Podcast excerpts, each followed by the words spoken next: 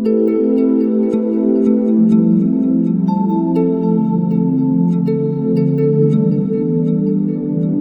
dia, boa tarde, boa noite. Meu nome é Guilherme Assunção, sou psicólogo, psicoterapeuta, trabalho atendendo jovens, adultos e idosos a partir da perspectiva da abordagem centrada na pessoa e também coordeno o projeto social Revelando Ser, que trabalha com pessoas adultas que foram abusadas sexualmente na infância e adolescência. Oi, gente, eu sou Késia Cordeiro, psicóloga e psicoterapeuta, realizo atendimento individual de jovens, adultos e idosos na perspectiva da abordagem centrada na pessoa e estou como psicóloga no projeto Revelando Ser. Hoje estamos aqui para gravar nosso 29 episódio do podcast e a gente é, começou a introduzir é, um, uma reflexão que se aproxima um pouco mais do momento que a gente está vivendo atual, né, que é o Maio Laranja, um mês importante para quem trabalha com a temática do abuso sexual, é um mês onde as organizações e as prefeituras e tal, elas destinam a fazer alguma reflexão a partir é, dentro dessa temática, então se organizam eventos, tem o Dia Nacional de Combate ao Abuso e Exploração Sexual, que é no dia 18 de maio, então a gente está num mês que serve para a gente estar tá discutindo e é, enfatizando a importância de debater sobre essa temática. E a gente aqui no podcast, a gente já falou que a gente trabalha com foco nas pessoas adultas, mas a gente não vê uma separação entre a, um, uma linha que continua dessa criança, desse adolescente, esse adulto que vai chegando para a gente trabalhar atualmente, né? Então, no episódio passado a gente já fez uma discussão que fal falando sobre isso e hoje a gente vai continuar falando sobre esse universo mais das crianças, né? Da questão do abuso sexual chegando nas crianças. Então, a gente vai estar tá fazendo isso aqui através de um novo episódio do Revelando Filmes. Vamos fazer o sexto Revelando Filmes do podcast, que vai ser sobre o filme O Segredo, da coleção Os Pássaros. E como no início de todo episódio a gente faz o alerta de gatilho, vamos falar sobre o abuso sexual dentro desse Revelando Filmes.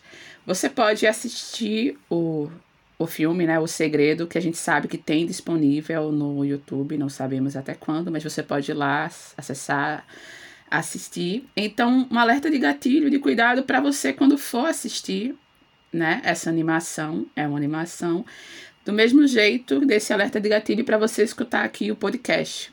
Vamos falar sobre abuso sexual, podem surgir sentimentos, lembranças, sensações que não são fáceis de manejar, então faz essa escuta com cuidado. Esse filme é uma animação, uma animação que a gente já conhece bem, é uma animação que a gente inclusive já citou algumas vezes ao longo de alguns episódios aqui no podcast, então a gente sempre pensou em trazer ela para cá, né, fazer um Revondo Filmes especificamente com ela. É uma animação que a gente passa em muitos encontros que a gente fazia aqui, é, presenciais nas rodas de conversa, nas palestras, porque é uma animação que traz muitos elementos, muitos elementos para a gente poder compreender um pouco o universo em que o abuso sexual acontece, quais são os efeitos nas crianças e tal. Não falar da pessoa adulta, mas a gente consegue perceber bem, eles conseguiram trabalhar bem em imagens alguns dos conflitos, algumas das sensações, algumas coisas coisas que a gente é, trabalha quando a gente quer introduzir o tema com as pessoas. Então, já que estamos nesse clima de estar tá falando sobre as crianças aqui, achamos muito legal poder trazer ele para cá. Então, o filme, a animação, ela traz, ela traz a história de uma menina chamada Nara, que não dá o certo para saber a idade dela, mas a gente acha que é entre 6 e 8 anos, por aí. E Nara, ela é uma menina que mostra no filme, no, na animação, como se ela fosse uma menina muito expansiva, muito brincalhona, que tem muitos amiguinhos e tal. E no começo da animação ela fala que ela, ela compartilha muitos segredos dela com, com todos os amiguinhos, ou com alguns amiguinhos ali. E depois ela fala, eita, menos um. Aí mostra assim, a imagem de um homem assim, ela, eita, menos um. Esse segredo eu não posso compartilhar com ninguém. E aí vai mostrando uma situação dessa menina sendo abusada sexualmente por um amigo de um amigo da família. Uma pessoa que é como fosse um vizinho que morasse no andar de cima, em algum lugar próximo assim, que ele é, não dá para saber por quanto tempo, mas é como se isso já tivesse acontecido há algum tempo. Ele faz visitas à casa da Nara, não sei onde é que tá o pai e a mãe dela, porque ela mora com o pai e a mãe, mas ele vai lá e te mostra uma interação dele querendo dar banho nela e ela não querendo, mas ele meio que usando uma força de autoridade, de dizendo a gente vai assim mesmo e tal, e acaba fazendo. É, não, na animação não mostra o que, que ele faz exatamente, mas dá, sugere muito bem que é a questão do abuso, né? E aí vai mostrando como é que a Nara vai lidando com esse tipo de situação ao longo do tempo.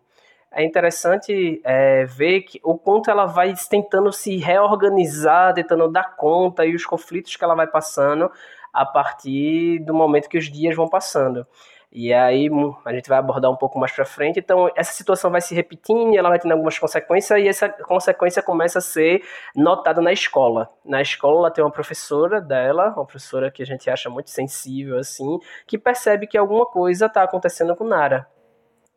E ela tenta chegar perto de Nara através de desenho e tal, e Nara começa a expressar alguma situação de que tem uma pessoa aí malvada que quer pegar ela e a menininha que não consegue falar e tal, e a professora vai adentrando com muita sensibilidade assim nesse universo até que a Nara consegue revelar o abuso sexual que ela está sofrendo e essa professora tem uma intervenção muito legal com ela e depois mostra ela depois cuidando da criança, depois indo ligar para a família, e aí a gente supõe, ela vai ligar para a família, é chamada a polícia, a polícia prende o cara e tal, e a menina ela é de alguma forma protegida no final da animação mostra uma cena onde tá a professora, os pais e os amigos de Nara, todo mundo ali meio que criando um lugar de muito conforto, ali onde ela se sente muito mais acolhida e tal, saindo daquele inferno que ela estava vivendo enquanto estava sendo abusada sexualmente e não conseguia compartilhar aquele segredo com ninguém.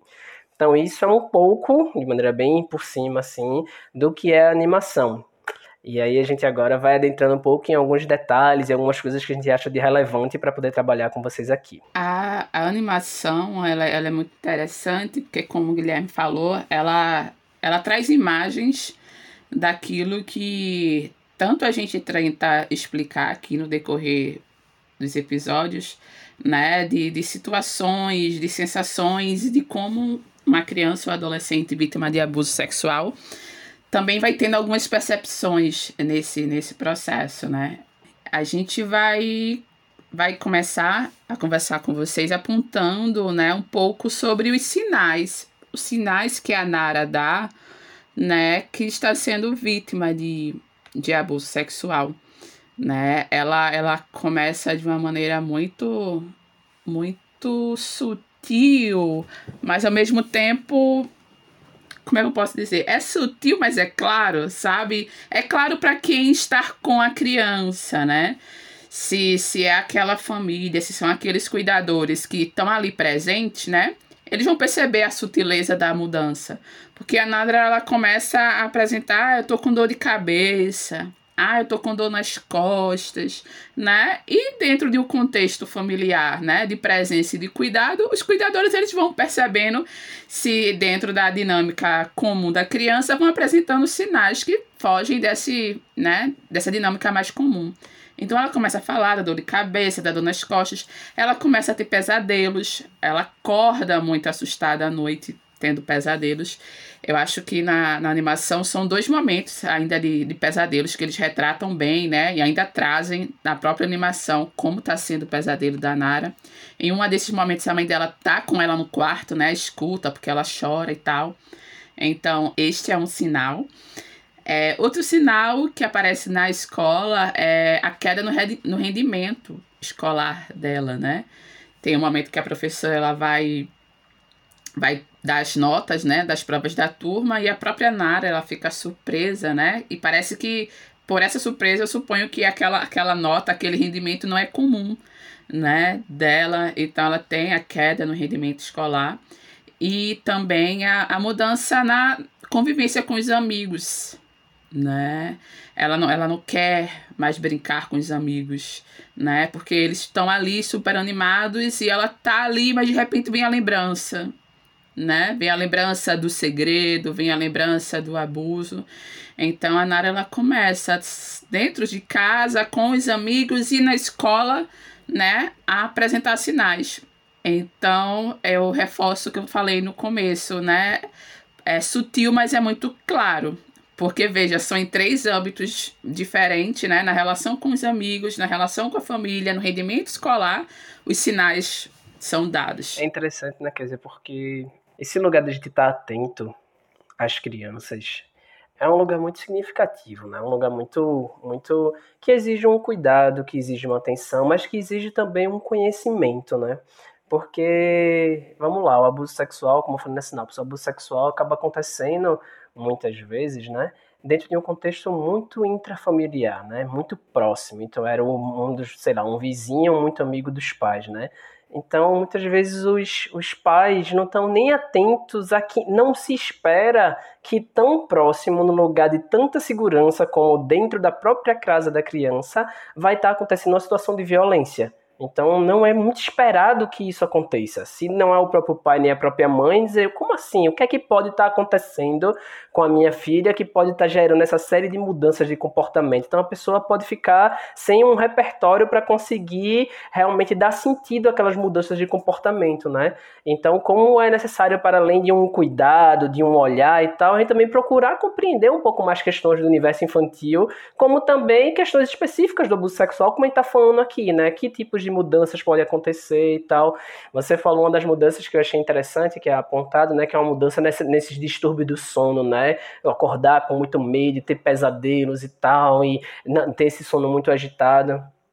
E é interessante que eu estava vendo um, relato de uma pessoa onde quem analisava o relato falava que você pode encontrar essas duas, esses dois extremos, tanto pessoas que têm um sono mais agitado e que não dormem muito, insônia, acordam, dificuldade para dormir, como você pode encontrar o oposto disso, como se fosse um sono excessivo, talvez durante o dia e tal. E aí a pessoa faz essa análise como uma tentativa de fugir um pouco daquela situação, assim, como uma fuga da realidade, não querer lidar com isso. Então, vou dormir para poder esquecer. Então, é como se tem tantos. A criança pode ficar mais retraída e mais tímida, mais inibida ali, ou ela pode ficar mais expansiva, meio expansiva, meio agressiva e tal. Então, tem esses opostos aí que muitas vezes podem estar em extremos que quem está como na função de cuidador e tal, tem que estar bem atento, né, para ir percebendo que situações são essas, que sinais são esses, para conseguir trazer a criança para perto, né? Então você vê que os pais até tentam chegar, né? Nara, o que é que está acontecendo? Nara, o que é que é isso? Eles parecem ter ali uma relação de cuidado, mas como ela estava sendo muito, isso eu não cheguei a especificar, ela estava sendo muito ameaçada, no, no, no, na animação mostra isso. A, a pessoa abusava dela e depois ele falava: se você contar isso para alguém, você vai estar tá em encrenca. E ele falava que ela ia ser presa, que ela podia, que ia ser abandonada. Então ela tinha ali uns pais um pouco próximos dela ali que perguntavam, mas ela estava com um estímulo ali muito forte, muito intenso de não poder falar sobre aquilo, né? Então os pais perguntaram, ela não falou, ela não falou nada e aí a coisa continuou, né? Se não tivesse tido a intervenção da professora, como será que como é que será que aquilo evoluiria? Será que eles perceberiam logo, não perceberiam e tal? Então, é, como é importante a gente que está na, na responsabilidade, falar gente, porque eu tenho duas filhas e tal, você tem seus sobrinhos e tal, a gente que está nessa função de educador e está atento poder realmente observar esses sinais, né? É, observar os sinais e, e validar, né? E validar aquilo que a criança diz a gente já comentou sobre isso em algum episódio, né? Como ainda dentro do nosso contexto, agora, né, um pouco menos, mas como a criança era vista como essa, esse sujeito, ou melhor, não era vista como sujeito, né? Então, a, o que a criança traz, o que a criança diz, muitas vezes não encontra um espaço é, de, de importância né, para os adultos. Então, eu acho que junto com esse processo de observar, é de validar, sabe? Quando a criança, né, diz algo, diz que sente algo, diz que não quer estar perto de alguém, ou que não gosta de alguém, né? Então, é essa, esse processo também de dar, não sei qual seria a palavra, mas é, é, é dar valor, dar, dar ouvidos, né, à fala da criança. Porque eu acho que são coisas que vão se, se juntando, né? Essa observação com escuta e com valida para poder estar tá nesse processo de, de cuidar. E quando você você diz, né? Você que é pai, eu que tenho sobrinhos. E eu acho que talvez se a gente pudesse, não sei, né, expandir isso no sentido de, de adultos, né? Nós somos adultos, né? Eles são crianças e adolescentes e a gente tem, é, de alguma forma, a gente tem essa responsabilidade, a gente tem um discernimento, conhecimento Então são coisas tão, né, tão simples, mas tão importantes, né? Se a gente tem adultos mais atentos, adultos mais, né, cuidadosos, mais conscientes, adultos mais bem resolvidos com as suas questões, com as suas histórias, né? Como a gente falou no episódio passado, né? Não precisa ser um investigador, sabe? Não precisa você sair daí como, ai, você ser um detetive em busca de tudo. Mas não, é de você estar tá com olhos e ouvidos abertos. Porque os sinais, eles são, são apresentados. E quando a gente né, tem condições e consegue estar com olhos e ouvidos abertos, a gente vê os sinais e a gente pode ser essa pessoa que intervém, que orienta, que acolhe, que faz isso, independente de vinculação, de parentesco ou não com essas crianças e adolescentes. É interessante, né, que você falando agora de a gente poder validar a criança, né? E eu fiquei pensando uma vez que eu escutei uma palestra de uma pessoa. É, a gente fala muito aqui que a gente não pode compreender a, a criança como um adulto em, em miniatura, né? Que a criança não é isso. A criança tem uma condição específica dela, né? Mas nessa palestra a pessoa estava fazendo, é, pedindo para a gente se colocar no lugar da criança como se fizessem com a gente o que fazem com a criança. E aí ele fazia um caminho um pouco posto, dizendo assim, imagina, imagina, é, a gente muitas vezes julga uma criança porque a criança não quer dar o brinquedo que é dela. Imagina se alguém chegasse e quisesse pegar o seu laptop, ficasse brincando com ele e você não quisesse dar para ele, você não ia gostar. A criança não gosta quando alguém chega e abraça ela e ela não quer ser abraçada por alguém. Imagina se fosse você, alguém querendo abraçar você, você não querendo, e a gente não, obriga a abraçar, obriga a dar o beijinho, obriga não sei o quê. Como a gente muitas vezes trata a criança como um lugar um pouco inferior mesmo, que a vontade dela, a recusa dela, o, o, o incômodo dela parece que não tem o mesmo peso que teria pra gente enquanto adulto. E a gente aí passa por cima dela e não valida realmente o que ela tá experimentando, o que ela tá expressando pra gente, né? A gente passa por cima disso, sei lá, ligado a qualquer ideal aí aí. E volto a dizer, quando a gente está falando de relações de abuso que acontece dentro da família, a família é um palco cheio para isso. Assim. A gente tem um bocado de coisinha de que, ah, porque é família, pode agarrar, pode abraçar, pode colocar no colo, pode fazer não sei o que, e isso vai passando bastante por cima da criança, né? Então, Kézia, eu gostei muito dessa outra parte que você trouxe, quando você reforça que cuidar de criança e adolescente não é só realmente um, um trabalho, um cuidado de quem tem interação direta com elas, né? Mas a gente sabe que cuidar de criança e adolescente protegê-las nas suas singularidades é um dever do Estado, da sociedade e das pessoas como um todo, né? Um outro ponto que chamou a atenção da gente na animação diz respeito a esse silêncio, né, que a, que a Nara ficou envolvida, né? Como a gente estava falando agora há pouco, a Nara tinha ali é, pais que estavam de alguma forma presentes ali, tinha os amiguinhos dela, que, como ela mesmo começa a falar no começo da animação, né, que ela trocava, compartilhava os segredos com todo mundo, então ela não era necessariamente uma criança isolada, sozinha, tímida, mas como ela ficou aprisionada nesse silêncio. E como eu estava falando agora há pouco, né, o abusador dela fazia uma série de chantagens e de ameaças e de, é, de julgamentos que a Nara é uma coisa que é bem importante a gente poder entender, né? Talvez pra gente, a gente já falou isso em alguns episódios, pra gente, enquanto adulto, algumas falas que tem que aprisionam as crianças não façam muito sentido. Como, por exemplo, alguém chegar e falar: ah, se você contar para alguém, você vai ser presa como se para um adulto olhar e falar não faz sentido uma, uma criança ser presa porque alguém fez isso com ela. Só que a gente não entende que dentro da cabecinha da criança é, tudo é, acontece de uma maneira bem diferente. E o bom dessa animação é isso, é porque eles colocam em imagens coisas que passam na cabecinha dela, né? Então, quando ela escuta, vamos lá, uma pessoa adulta, que geralmente é vista como autoridade, uma pessoa que é amiga da família, e essa pessoa vai e diz que se ela contar, ela vai ser abandonada, ela vai ser presa, ninguém vai amar ela, todo mundo vai embora, ela não tem um filtro, ela não tem uma narrativa alternativa para poder comparar e dizer, não, essa pessoa tá falando isso porque ela tá querendo me manipular e tal. Isso não tá na cabeça da criança. Muitas vezes não tá na cabeça nem de um adulto. Muitas vezes pessoas adultas são manipuladas e chantageadas e tal, e não conseguem, é, muitas vezes, perceber esse jogo que uma outra pessoa faz com ela. Imagina uma criança. Então, quando esse cara ele vai lá e ele ameaça ela, ela acredita piamente naquilo e ela fica com muito medo. Os pesadelos que ela tinha demonstram muito isso. O quanto ela tinha medo dos pais irem embora. É, é interessante porque ela tem medo, tem, logo no primeiro, no primeiro, na primeira imagem que ela tem assim, ela vê muito a imagem de uma, a mãe dela chegando para ela e falando: Ah, Nara, como você pode guardar esse segredo? Ou seja, tinha um medo, inclusive, de não ter contado o segredo. É medo do que o outro saiba, medo que o, depois que o outro saiba, julgue porque não contou logo e tal. Então, é uma coisa tão confusa, é, tão, é, é, é uma coisa que, que não é fácil da criança poder se encontrar diante de uma ameaça de um adulto. Então, como esse cara teve o poder de poder amordaçar ela ali e deixar ela presa. Tanto que tem uma imagem que é bem simbólica, ela numa gaiola, assim, o cara segurando ela e ela sem conseguir sair daquilo, assim, ela querendo ser solta daquela situação, sabe? Então, toda essa manipulação, essas culpas, esses medos que ela fica carregando, como isso tem o poder de aprisionar a criança.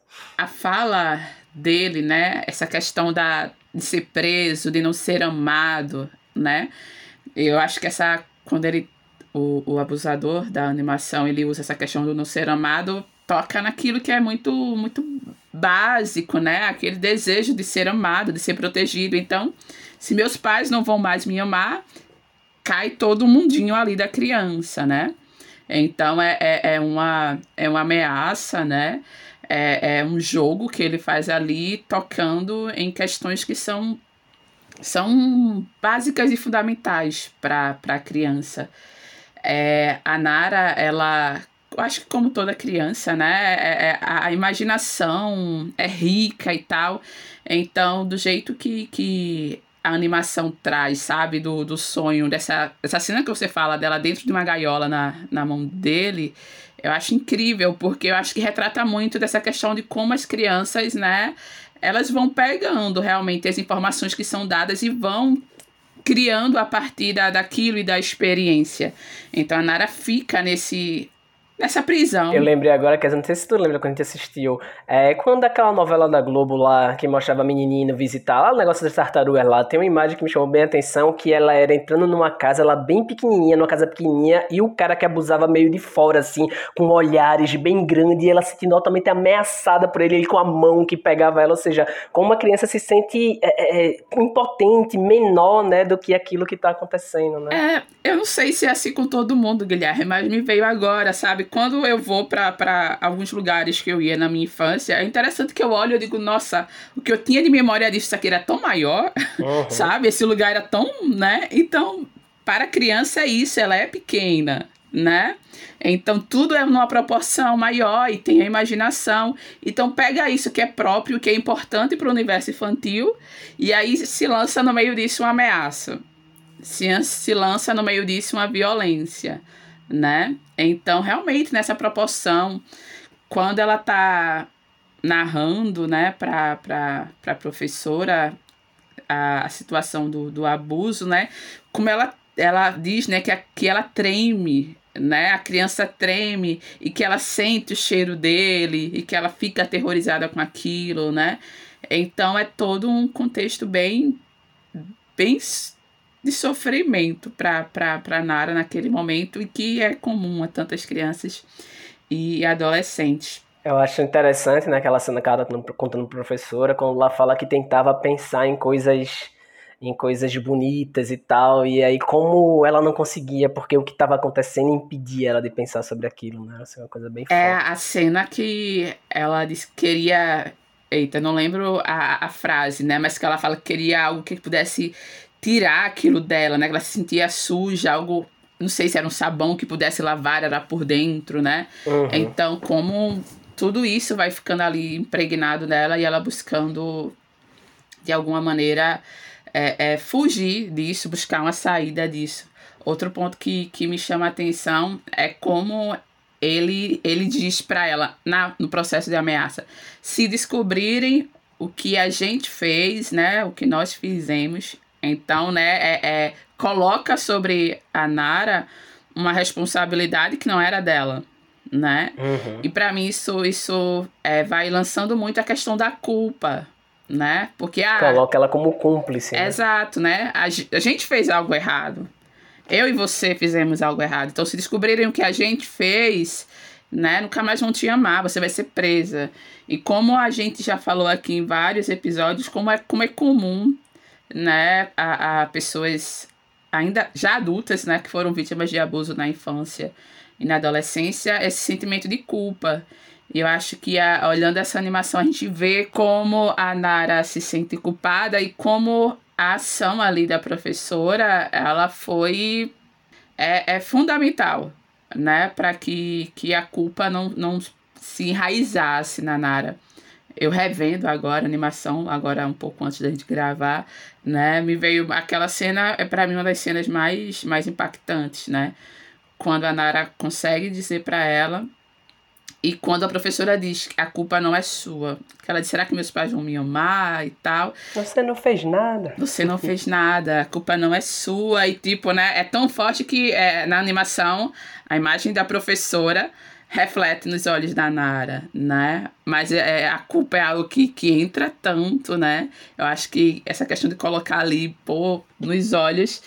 Então, é, é de como a manipulação, de como o segredo, de como as ameaças né, foram enredando a Nara nesse sentimento de culpa, né, nesse sentimento de ter sido a responsável por ter feito algo tão ruim, né? E como essa, esse momento que a professora intervém, ele é muito significativo para que essa culpa não, não seja enraizada. E como ela a própria Nara diz, né? Parece que eu terei um peso enorme das minhas costas. E ela diz: Eu vou contar o meu segredo para o papai e para a mamãe. Eu acho que quando eu contar para eles, vai sair ainda mais esse peso. Vai dar até para voar, né? Então, como, como é pesado carregar esse segredo. Como é pesado carregar estar nesse processo de manipulação, de ameaça de culpa, né? E como a fala, junto com o acolhimento, adequado, junto com esse cuidado adequado, pode trazer essa leveza, né? Pode trazer, tirar esse peso de cima da Nara ou de crianças e adolescentes. É, eu estava pensando aqui ainda nesse, nessa questão do, do que é que o silêncio faz, né? E estava pensando aqui o quanto o silêncio ele consegue isolar a pessoa, né? Porque se você parar para ver, a Nara, ela tinha que de alguma forma negar experiências que estavam acontecendo com ela de tempos em tempos, né? Então, quando é, o pai pergunta lá, minha filha, o que é que você tem? Tô com dor nas costas.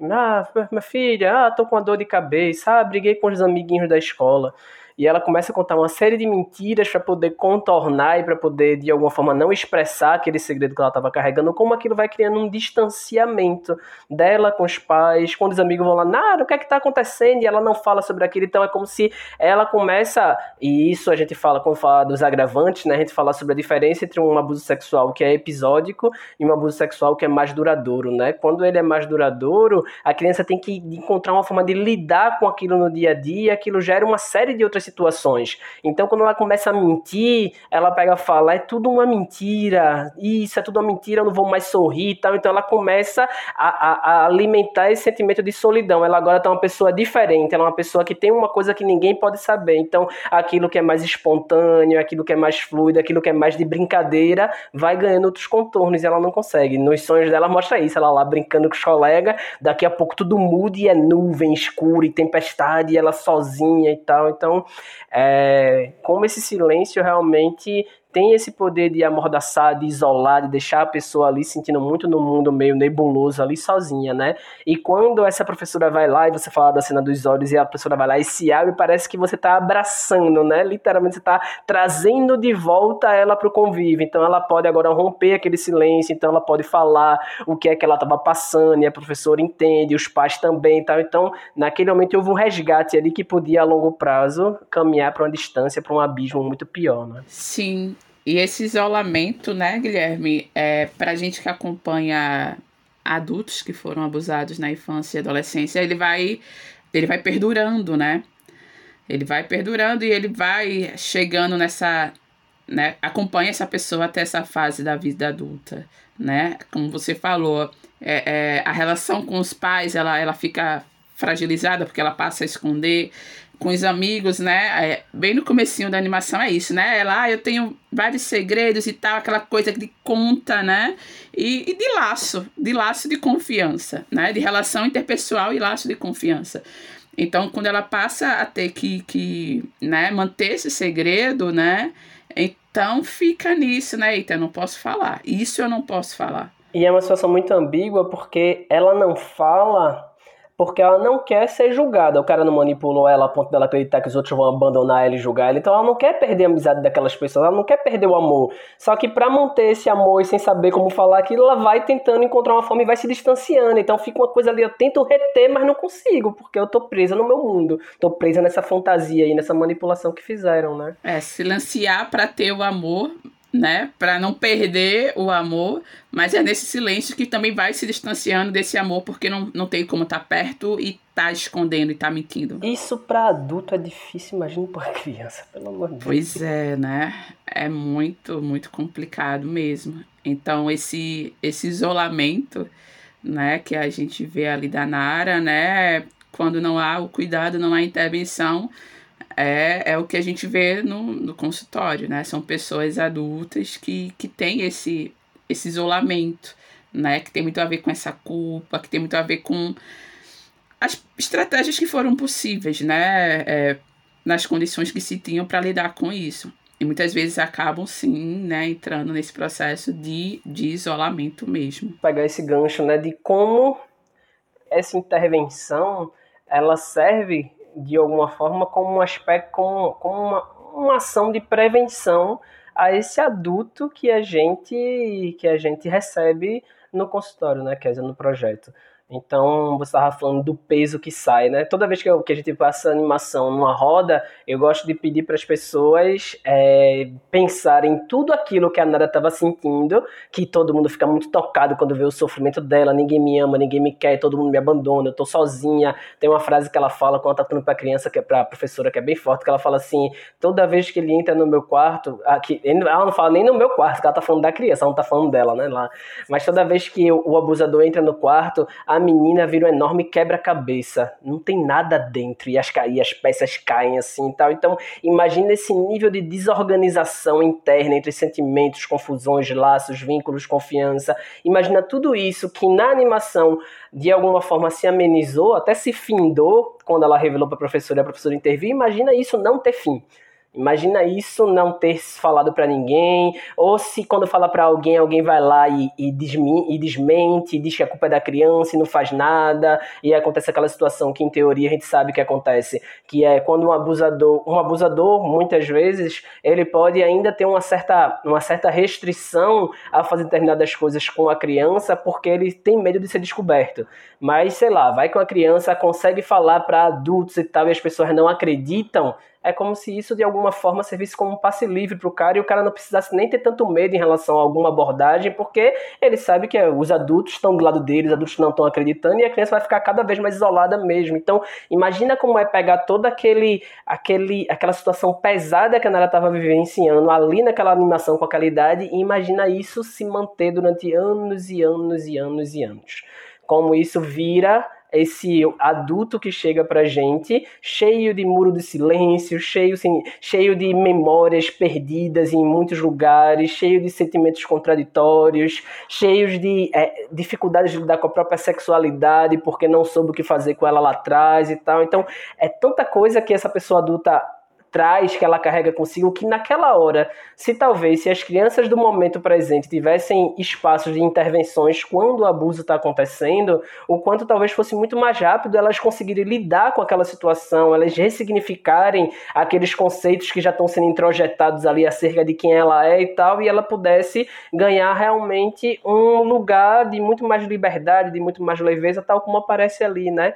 Mas, infelizmente, de todas as pessoas adultas que eu tenho atendido ao longo desse tempo todo, eu não tenho ouvido muitos relatos de alguém que fala, ah, eu falei quando era criança e a intervenção foi bem cuidadosa, tal como nessa animação foi, né? É uma coisa que eu não tenho ouvido falar nessas situações. Então, como aquela intervenção foi massa ter acontecido naquele momento como uma prevenção dessa pessoa adulta que chega no consultório pra gente, né? É, eu tava pensando agora, sabe, Guilherme, como como é compreensível escutar pessoas adultas tão, tão cansadas, sabe?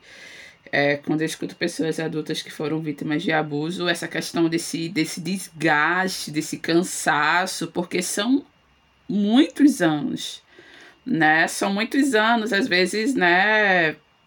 É, tô pensando agora aqui, as pessoas que eu, que eu, que eu cheguei a atender e que eu atendo muitas vezes, né? É, é, é comigo na terapia, que é a primeira vez que vai parar para olhar isso. Então, são anos de uma vida, né? Nesse isolamento, nesse silêncio. É, envolvido pela culpa e com tantas coisas. Então, assim, é, é, é desgastante demais, né? Manter uhum. isso e se manter vivo e se manter ativo no trabalho, nas interações, né? Com, com algo que é tão, tão difícil de, de manejar, tão difícil de, de lidar. E como você falou, essa intervenção que a animação traz, ela, ela é muito mais uma intervenção ideal do que a intervenção que a gente vê como mais comum, ou que a gente escuta como mais comum. Então, de fato, é, é, a gente encontra muito mais pessoas adultas precisando desse acolhimento lá de trás. E lidar com pessoas adultas depois de anos silenciadas, depois de anos sem, sem o cuidado devido, né? A gente também vai ter que lidar com um bocado de outra coisa que surgiu a partir disso, né? Então, é, é a própria questão de, de, de ressignificar, de mudar algumas coisas, sabe? É, eu escutei uma pessoa que ela disse, ah, Kézia, é, eu consigo entender racionalmente que eu não tive culpa. Racionalmente, eu consigo entender, né? Mas a gente não é só razão, né? A gente não é só essa dimensão da, da cognição, né? Então ali, eu acho que aquela intervenção da professora com a Nara, sabe? Ali tá mais tá mais, tá mais próximo, né? É sentimento, pensamento, atuação. Então, quando ela intervém, a reorganização ali, ela, ela, digamos, ela acontece de maneira mais integrada ali, né? E a gente lida com pessoas adultas, onde tá tudo bem mais fragmentado, separado, né? Aí é esse processo, eita, meu, na, racionalmente eu entendo que eu não tenho culpa mas ainda eu sinto muita culpa, o sentimento, a sensação, as histórias, as lembranças e todos esses anos, né, em torno disso. Então é todo um processo de, de, de reorganização, de integrar novamente e agora com um bocado de, outra, de outras coisas também aí doídas e vividas, sabe? Então me vem, me veio isso agora, né? Porque a gente fala da criança, mas como você falou, né? É, é, o cuidado com essa criança tem a ver também com cuidado com, com os adultos, mas né, a gente fala da criança e eu lembro dos adultos, que é quem está aqui mais, mais pertinho de mim. E como realmente a gente, a gente tem momentos como, como esse no podcast, tem momentos que são promovidos pelo Maio Laranja em diversos tipos de campanha, eles podem, podem ser cuidados, sim, com adultos, né? Quero que chegue um dia que a gente não tenha essa demanda para atender, sabe? E isso tem a ver com cuidar das crianças também. Uhum. Aí você estava falando, né, do, do racional, né, da falta de integração em relação a isso, e eu estava pensando muito é, nesse bate-bola, né, que a gente faz entre adulto e criança, né, dentro de uma mesma pessoa, né, uma pessoa adulta que tem uma criança ferida, né. Então, há de se supor que uma criança que está passando ali nos seus sete anos daquela situação e que tem uma intervenção ali, ela tá ela e ela tendo que lidar com aquilo e ela pode ressignificar muita coisa. Mas uma criança que não teve esse tipo de intervenção, ela vai ter que de alguma forma encontrar forma de lidar com isso, muitas vezes reprimindo muita coisa e vai se tornar naquela pessoa adulta que por sobrevivência teve que esquecer ou tentar reprimir aquela situação e a criança ferida dela ficou ali do lado. Então, quando ela chega lá na idade adulta, ela vira uma pessoa adulta que consegue racionalmente entender um bocado de coisa, mas que não consegue sentir mais como aquela criança sentiu porque se afastar daquele sentimento foi necessário para um movimento de sobrevivência. E aí a pessoa consegue entender que é, mas ela não consegue, mas eu não consigo deixar de sentir a culpa. É, porque você está racionalizando, mas não está sentindo. Por isso que fica uma coisa para um lado, outra coisa para o outro. Eu sei que eu não devia, mas sinto, eu sei que eu podia. Ou uma pessoa que, sei lá, é, foi abusada sexualmente de determinada forma e hoje em dia tem uma compulsão sexual que é muito repetitivo da situação que ela viveu na infância. E a pessoa fica, meu Deus, como é que eu posso buscar prazer trazendo um pouco daquela imagem que eu vivi, mas não foi tão sofrido, como é que é prazeroso, é uma coisa que você não consegue entender onde é que está uma coisa e outra. E ali com a criança, a criança tá clara que era, que era desconfortável, que era difícil. E se ela se tem a intervenção na hora, ela não precisa se alienar, não precisa se distanciar tanto dela como os adultos fizeram, né? E aí por isso que eu digo, é sempre esse caminho de volta.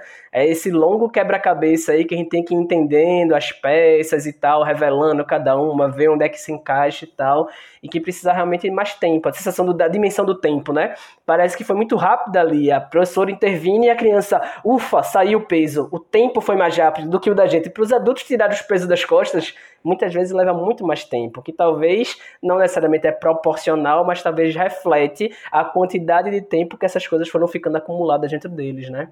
Então, realmente seria muito bom, tal como você é, falou agora, seria muito bom que a gente pudesse estar lidando com as crianças de agora estarem sendo tão cuidadas para não terem que se tornar os adultos do Réveillon do C depois, né? Mas a gente sabe que ainda não é essa a realidade. E aí, todo esse bate-bola que a gente está falando sobre isso, né, sobre esse cuidado com as crianças, não me deixa de me vir à mente um assunto que a gente já falou aqui no podcast algumas vezes, mas que a gente nunca fez um episódio específico para isso, né? Que é a questão da prevenção com criança e adolescente e uma parte importante que é a questão da educação sexual. Então a gente já falou sobre isso aqui, a gente já falou de talvez como trabalhar com crianças, que isso é uma coisa que é importante. No, no episódio passado a gente falou sobre lá os seus sobrinhos, que eles aqui viram um filmezinho e tal, e que foi legal para eles. Então, como a gente poder abordar isso? Então, próximo episódio a gente vai estar tá trazendo essa, essa fala de como a educação sexual pode servir como um aspecto de prevenção de novas situações de abuso que estão acontecendo. Provavelmente vai rolar uma entrevista com uma profissional aí que a gente está querendo trazer ela para cá para conversar com a gente, mas aí fica um suspensezinho no ar para quem está acompanhando com a gente. Mas o próximo tema vai ser sobre isso, educação sexual como prevenção.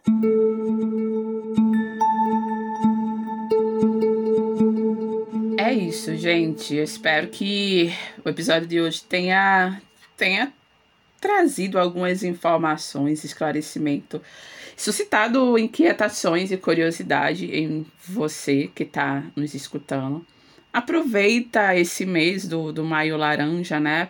Para conhecer um pouco mais sobre o assunto. Eu acho que os meses temáticos, eles, eles têm essa, essa intenção, né, de trazer à tona, né? Não é para a gente só pensar em maio, mas escolher um mês para poder pensar de maneira mais focada sobre o assunto é importante. Então, se você escutou esse episódio, você já está nesse movimento de se, né, se dedicar a entender um pouco mais sobre abuso sexual e procura ver isso em outras formas, em outras redes, plataformas. Se você quiser também voltar aos episódios a gente já falou sobre isso, ou quando a gente fala até sobre o conceito de abuso sexual, enfim, se dedica um pouco a entender melhor a temática e continua acompanhando a gente aqui no podcast, nas redes sociais, com o arroba revelando underline ser. Tem o nosso site, que é o www.revelandoc.org. E você também pode conversar com a gente via e-mail, mandar seu feedback, entrar em contato, enfim, trazer alguma coisa que tenha te tocado, alguma dúvida, conversar com a gente de modo geral no revelandoc.gmail.com. É isso. Até o próximo episódio. Continua ouvindo e se cuidando. Valeu, pessoal. Espero que esse episódio possa ter contribuído. E aí, reforço o convite de Kézia para você se aproximar e trocar mais diretamente com a gente. Tá bom? Valeu, um abraço e até o próximo episódio.